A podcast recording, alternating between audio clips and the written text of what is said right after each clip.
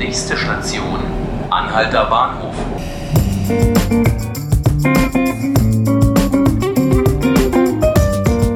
Hallo, liebe Zuhörerinnen und Zuhörer. Hallo Berlin. Mein Name ist Nanke Garrels und Sie hören 5 Minuten Berlin, den Podcast des Tagesspiegels. Akten für jeden einzelnen Vorgang, USB-Sticks, die hin und her getragen werden, zu Hause in den privaten Computer gesteckt werden und dann wieder auf der Arbeit in den Arbeitsrechner, das ist in den meisten Firmen Vergangenheit. Nicht so bei der Berliner Justiz. Wie sich jetzt herausstellte, ist nicht nur das Kammergericht Berlin mit einem Trojaner befallen. Die Mitarbeiter des Gerichts nahmen auch jahrelang Akten mit nach Hause und wieder mit ins Gericht und trugen sensible, personenbezogene Daten auf USB-Sticks hin und her. Hier im Studio spreche ich heute mit unserem landespolitischen Korrespondenten Robert Kiesel. Er wird uns erzählen, wie es zu dieser Behandlung von persönlichen Daten kommen konnte, wer sich Gedanken machen muss und was das Ganze für Folgen haben wird für die Berliner Verwaltung. Robert, es geht ja um zwei Sachen. Es geht um den Trojaner, der jetzt die IT dort beschädigt hat und es geht um den Umgang der Angestellten mit den Daten, mit Akten, mit elektronischen Daten.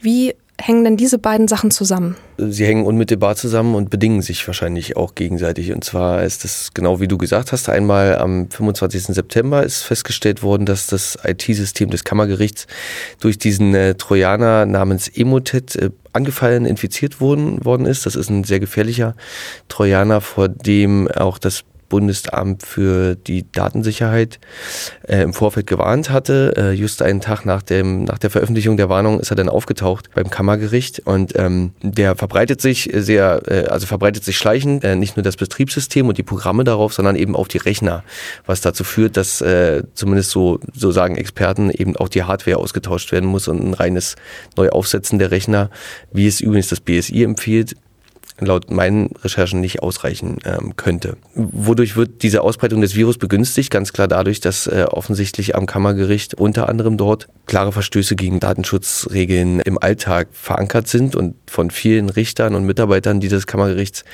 vollzogen werden, ähm, ja, in Kenntnis derer sich äh, Fachleute nur noch die Hände vor dem Kopf zusammenschlagen, weil sie einfach seit vielen Jahren als Usus scheinende Regeln um Datenschutzrichtlinien ähm, konform zu handeln, brechen. Da geht es ja konkret um solche Praktiken wie das Mitnehmen von Akten nach Hause. Da geht es auch um USB-Sticks, die ja eigentlich von Menschen, die Ahnung von IT haben, seit Jahren nicht mehr benutzt werden, weil sie eben wie die verkeimte Hand die Viren übertragen können. Das wissen wir alle im Gesundheitsbereich. Man wäscht sich die Hände. Anscheinend haben Richter, die ja mit sehr sensiblen Daten umgehen und die Mitarbeiter der Justiz dieses Wissen nicht. Gibt es denn keine konkreten Regeln für diese Menschen? Ganz offensichtlich gibt es sie entweder nicht und wenn es sie gibt, dann werden sie wissentlich gebrochen oder die, die Richter und Richterinnen werden vielleicht auch ein bisschen durch die mangelnde Ausstattung, die sie vor Ort äh, haben, an ihren eigenen Arbeitsplätzen dazu gezwungen, kann man vielleicht nicht sagen, aber dazu äh, be bemüßigt, das zu tun. Einfach auf, also aus ganz pragmatischen Gründen. Wenn ich äh, in meinem Büro im Gericht einen Rechner habe, von dem ich weiß, er fährt eine Viertelstunde hoch, ähm, und ich habe zu Hause einen schnellen Computer zu stehen, dann ähm, komme ich möglicherweise in die Versuchung zu sagen, na gut, ich bin Richter, ich bin, bin unabhängig sozusagen äh, in der Wahl meines Arbeitsortes. Ich nehme die Sachen mit nach Hause und bearbeite sie dort. Ähm, das widerspricht Datenschutzgrundlagen und Richtlinien.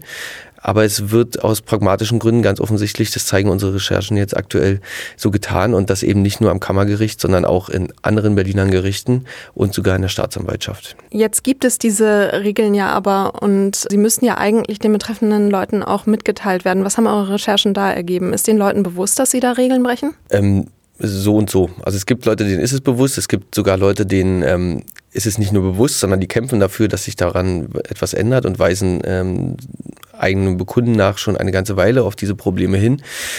Aber ich bin mir sicher, es gibt auch eine ganze Reihe von Mitarbeitern und Mitarbeiterinnen, denen das nicht bewusst ist, einfach weil sie vielleicht gar nicht so, so sehr geschult sind im Umgang mit IT-Technik und auch nicht sensibilisiert sind und die Vorgaben, die es dafür gibt in Richtung Sensibilisierung und Schulung scheinbar ähm, nicht in dem Maße umgesetzt werden, wie, es, äh, wie es getan werden müsste, um da eben für einen Stand zu sorgen unter den Mitarbeitern auch, äh, ja, der das verhindern lässt, dass, dass die Leute eben ähm, so schusselig mit den Daten umgehen. Was bedeutet das denn jetzt für Berlins Bürger, die vielleicht auch, sagen wir mal, eine Strafanzeige gegen sich laufen haben, in einem Verfahren sind? Für welche Fälle sind, ist zum Beispiel das Kammergericht zuständig, ähm, die Staatsanwaltschaft und wer muss sich jetzt vielleicht Sorgen machen?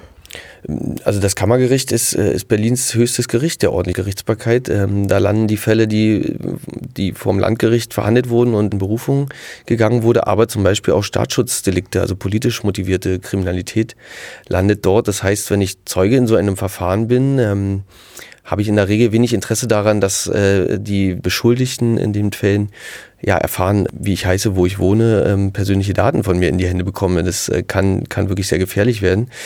Und de facto ist es so, dass diese Daten in den Taschen oder Beuteln oder Tüten von Richtern und Richterinnen durch Berlin getragen, gefahren, äh, geschoben werden, möglicherweise auch mal, was weiß ich, im öffentlichen Nahverkehr liegen gelassen werden. Alles schon vorgekommen. Das ist natürlich eine Sache, die die Betroffenen ziemlich stark verunsichern kann und wahrscheinlich auch sollte, ja.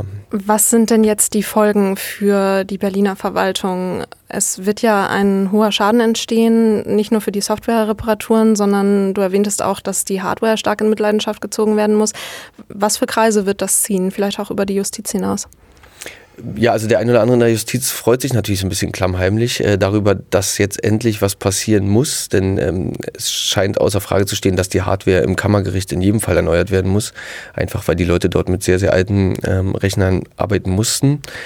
Äh, die wird ausgetauscht werden müssen. Äh, diese Praxis, äh, Daten auf USB-Sticks mit nach Hause zu nehmen und wieder zurückzubringen, wird definitiv der Vergangenheit angehören müssen. Das heißt, wiederum, die Leute müssen technisch so ausgestattet werden, dass sie dennoch eben auch von zu Hause arbeiten können. Ja, all das wird Geld kosten und ob das tatsächlich nur das Kammergericht betrifft oder auch noch ganz andere Abteilungen ähm, der ja über 100.000 Mitarbeiter starken Berliner Verwaltung, lässt sich zum jetzigen Zeitpunkt durch unsere Recherchen nicht, nicht ähm, umfassend ähm, beantworten, die Frage.